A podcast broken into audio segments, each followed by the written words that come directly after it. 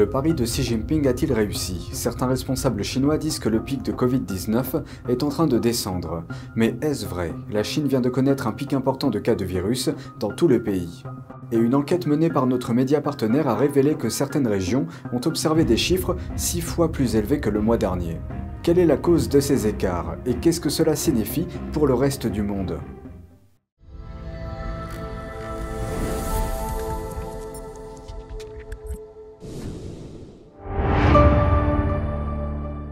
Bienvenue dans Regard sur la Chine. Le Covid-19 frappe-t-il durement la Chine en ce moment? Les responsables chinois semblent minimiser son impact. Voici un aperçu de l'évolution des cas d'infection et des décès dans une ville chinoise. Des personnes âgées meurent tous les jours. Le secrétaire d'une communauté m'a dit avant la nouvelle année que de nombreuses personnes âgées étaient décédées, et chaque jour, 8 ou 9 personnes annulent les inscriptions des ménages auprès de son bureau.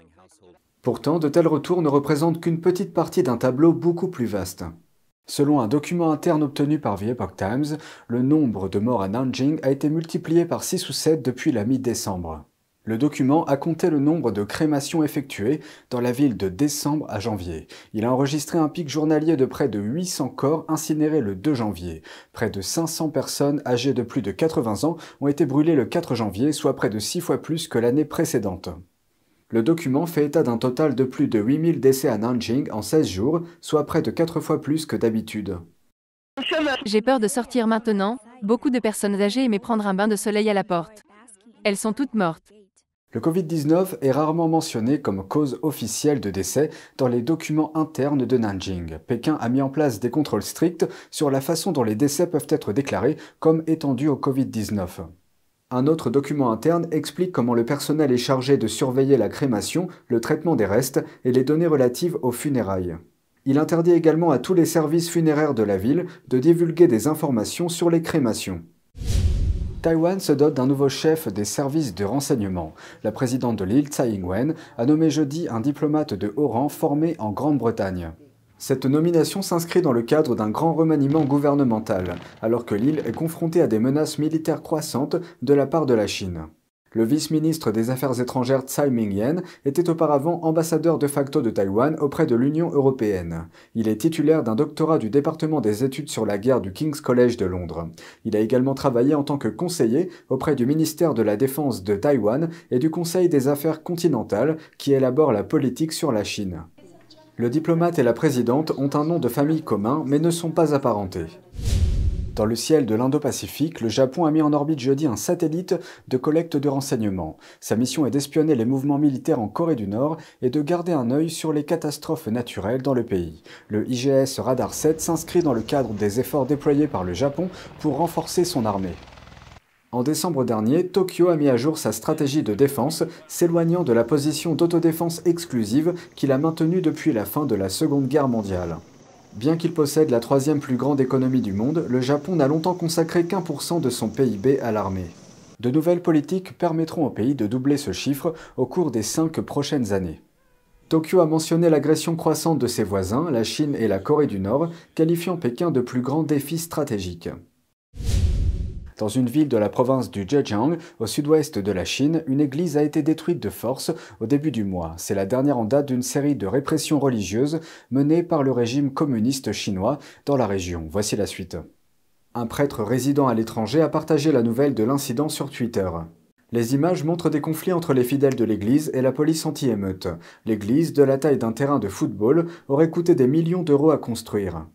Les autorités locales prévoyaient de démolir l'église et d'autres bâtiments sur le site et de les remplacer par des bâtiments commerciaux. Mais les membres de l'église ont refusé de donner leur accord quand les autorités ont refusé de verser des indemnités adéquates. Les autorités ont décidé de procéder quand même à la démolition. Pour situer le contexte, en Chine, le Parti communiste chinois est le seul propriétaire de toutes les terres. Autrement dit, les particuliers et les entreprises ne peuvent acheter que les droits d'utilisation de parcelles de terrain pendant un certain nombre d'années, au lieu d'acheter le terrain lui-même. La police a rapidement censuré les vidéos de l'incident sur les réseaux sociaux chinois. Depuis 2014, des responsables de la province du Zhejiang sont connus pour avoir fait démolir des croix et des symboles religieux dans plus d'un millier d'églises. Cette politique s'est depuis étendue à d'autres régions. Des prêtres ont même été condamnés à des peines de prison pour leurs croyances. Le pape François appelle à une communication continue avec Pékin. La Chine est un monde. Et la Chine, il faut marcher patiemment. J'admire le peuple chinois. Lors d'une interview du pape mardi, l'Associated Press lui a demandé ce qui allait suivre dans les discussions diplomatiques entre les deux pays. Voici sa réponse. La Chine est un monde complexe, mais nous prenons des dispositions. Le pontife a expliqué que l'essentiel est que le dialogue ne se brise pas. Le pape a éludé une question sur la façon dont la relation du Vatican avec Taïwan affecte le dialogue. Le Saint-Siège est l'un des rares États à entretenir des liens formels avec Taïwan plutôt qu'avec la Chine. Le pape François a fait face à des critiques concernant un accord conclu en 2018 avec Pékin. Cet accord porte sur la nomination d'évêques en Chine, étant donné que les autorités communistes de ce pays ont parfois emprisonné des prêtres. Le cardinal Joseph Zen, évêque émérite de Hong Kong, figure parmi les critiques les plus sévères du pape. Les autorités de Hong Kong ont arrêté Zen l'année dernière. Elles ont contesté sa participation à un mouvement pro-démocratique dans la ville. Un port en eau profonde en Afrique, financé par la Chine et détenu en partie par une société chinoise. Pékin appelle cela un projet qui change la donne pour l'Afrique de l'Ouest. Et il s'inscrit parfaitement dans les ambitions mondiales du régime communiste chinois en matière de port maritime. Voici un aperçu de la question. Le Nigeria a ouvert lundi à Lagos un port construit par la Chine pour plus de 900 millions d'euros. Le port en eau profonde de Lekki devrait permettre de désengorger les autres ports et aider le Nigeria à devenir une plaque tournante africaine pour le transbordement, c'est-à-dire la manutention de cargaisons en transit vers d'autres destinations. Ce projet pourrait créer au moins 200 000 emplois et ces emplois sont synonymes de revenus. L'ambassadeur de Chine au Nigeria est Tsui Jianchun. La Chine figure parmi les principaux prêteurs bilatéraux du Nigeria et a financé des chemins de fer, des routes et des centrales électriques. Le président du Nigeria, Muhammadu Buhari, a fait de la construction d'infrastructures un pilier essentiel de la politique économique de son gouvernement. Il espère que cela aidera son parti au pouvoir à gagner des voix lors de l'élection présidentielle du mois prochain. Le nouveau port est détenu à 75% par la China Harbor Engineering Company et le groupe Tolaram basé à Singapour, le solde étant partagé entre le gouvernement de l'État de Lagos et l'autorité portuaire nigériane. L'ouverture du port nigérian suscite des craintes croissantes en matière de sécurité. Les entreprises chinoises prennent de plus en plus le contrôle des plateformes de transport maritime dans le monde. Outre l'augmentation de leurs investissements dans les ports étrangers, les entreprises chinoises gèrent désormais d'importants terminaux à conteneurs en Belgique, en Israël, en Espagne, au Sri Lanka et dans les Émirats arabes unis. Et si l'on ajoute les participations détenues par des entreprises de Hong Kong, des chercheurs affirment que près d'une centaine de ports maritimes font l'objet de locations ou de concessions chinoises. Cela signifie que la Chine peut influencer les chaînes d'approvisionnement mondiales et le flux des marchandises.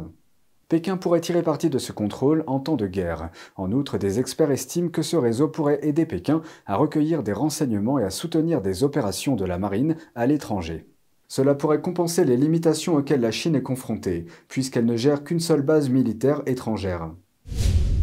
C'est tout pour aujourd'hui, merci d'avoir suivi Regard sur la Chine. On se retrouve demain pour une nouvelle émission. Prenez soin de vous et à bientôt.